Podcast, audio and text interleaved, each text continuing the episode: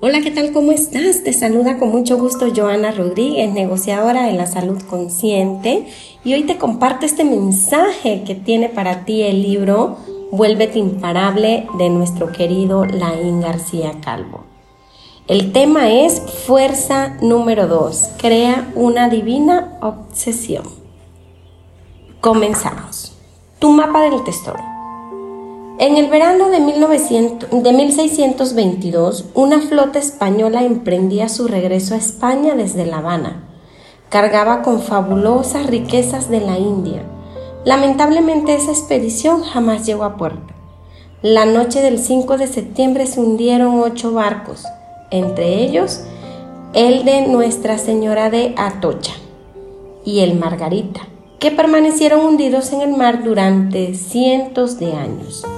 En las décadas siguientes los españoles organizaron operaciones de rescate y lograron recuperar grandes cantidades de oro y plata del Margarita. En cambio, nunca encontraron el de Nuestra Señora de Atocha.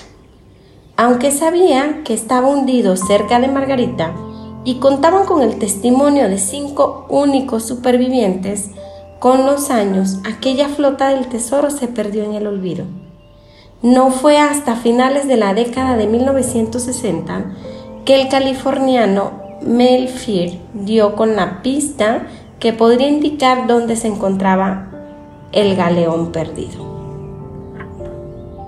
Creo, él creó una empresa de rescate llamada Treasure Salvor e implicó en la aventura a toda su familia, además a un buen puñado de buzos e inversores. Durante 14 años estuvieron buscando sin éxito. Encontraban alguna señal, pero pronto sus esperanzas se desvanecían, junto con la de los inversores. De pronto dejaron de apostar por el proyecto. Sin embargo, Fisher tenía un sueño. Él no se rindió y mantenía viva la llama de su equipo. Consiguió nuevos inversores que apostaron por el proyecto. Él había quemado sus propios barcos y fue íntegro. No iba a detenerse hasta lograr lo que quería. Él, creía que el tesoro estaba allí. Las prospecciones empezaron en 1971 y el 20 de julio de 1985 llegó a la oficina un mensaje de radio desde el barco. Su capitán, Carne Fisher, decía eufórico, cerrar los mapas, lo hemos encontrado. El cargamento recuperado ascendió a más de mil ligotes de plata, 125 barras y disco de oro, 100 mil monedas de plata y oro y una amplia colección de objetos personales, tanto de la tripulación como de los pasajeros más ricos. unos 400 millones de dólares ganó Mel Fisher con la recaudación, Mel es el único ídolo americano. Ahora le dicen el rey Midas, realizador de sueños. La tenacidad con una cara humana o el buzón de coral. Antes le decían loco, embaucador, embustero, el pollo de mar. Para sus más amigos era un romántico explorador que lleva a alguien a aguantar 14 años por un sueño y a su equipo seguirle hasta el final. Para poder encontrar el tesoro que andas buscando necesitas tres cosas. Primero, reconocer el tesoro que quieres encontrar. Segundo, creer que ese tesoro existe. Tercero, creer que lo vas a encontrar. El tesoro que andas buscando está en la cueva en la que todavía no te has atrevido a entrar. Cuando reconoces tu tesoro, crees que existe y lo más importante, crees que lo vas a encontrar. Entonces ningún miedo, duda o preocupación te detiene. ¿Estás dispuesto a explorar nuevos horizontes y a no detenerte hasta encontrarlo? No sé cuál sea tu pasión, ¿Qué deseas encontrar en tu vida? Si pudiera mejorar algo en ti ahora mismo, ¿qué sería? Si pudieras obtener o crear algo diferente, ¿qué sería?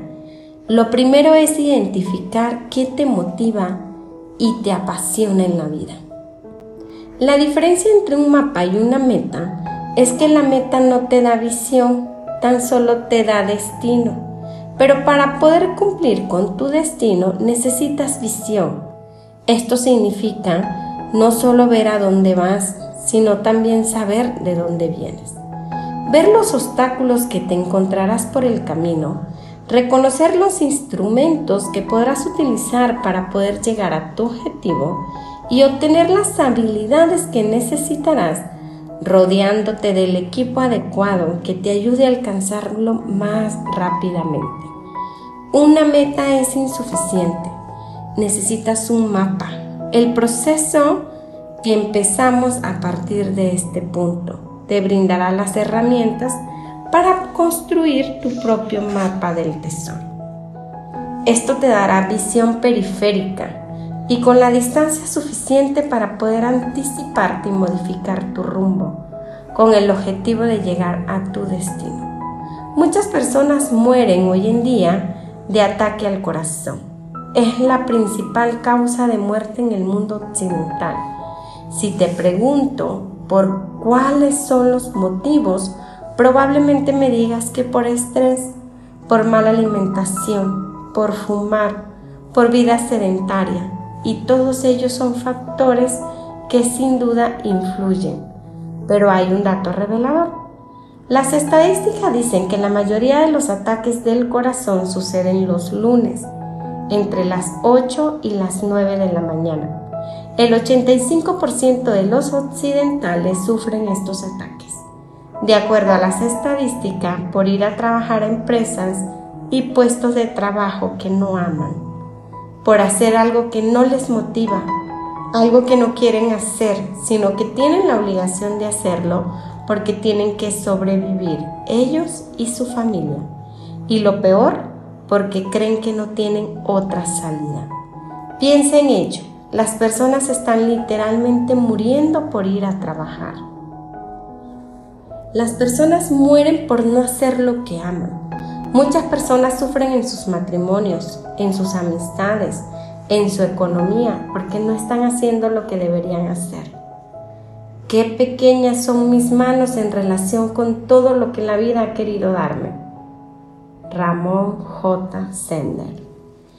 Vivimos en un momento de gran incertidumbre, donde los cambios son diarios, un cambio que está sumergido en todo el planeta en un estado de ánimo depresivo.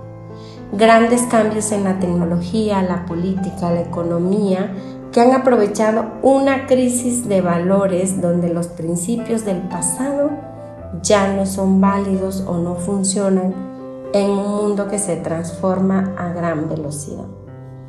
Estamos en un momento en la historia de la humanidad donde las personas tienen dudas sobre su futuro, donde la gente entra un día a trabajar y no sabe si saldrá de allí sin empleo.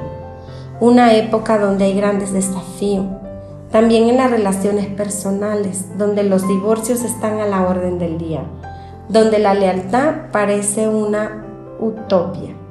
Las discusiones y los desencuentros son la normalidad.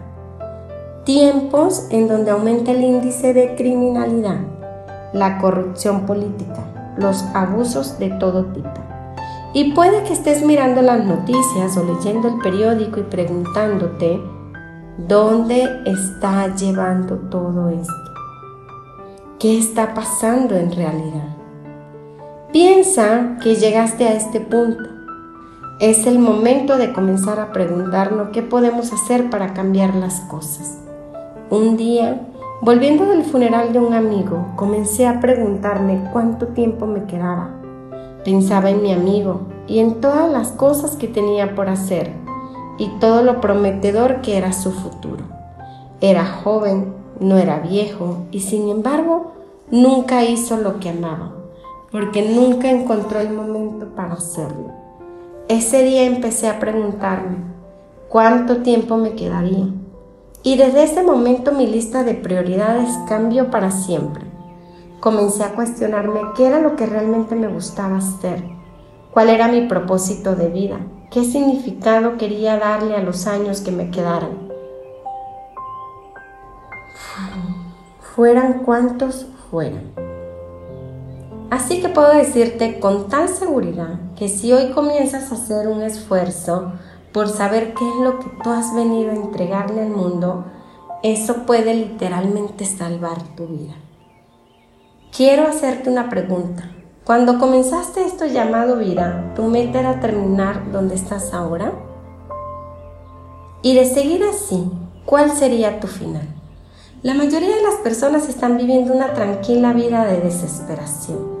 Aparentemente todo está bien, pero por dentro se están muriendo. Su alma se deteriora y no sabe qué les pasa.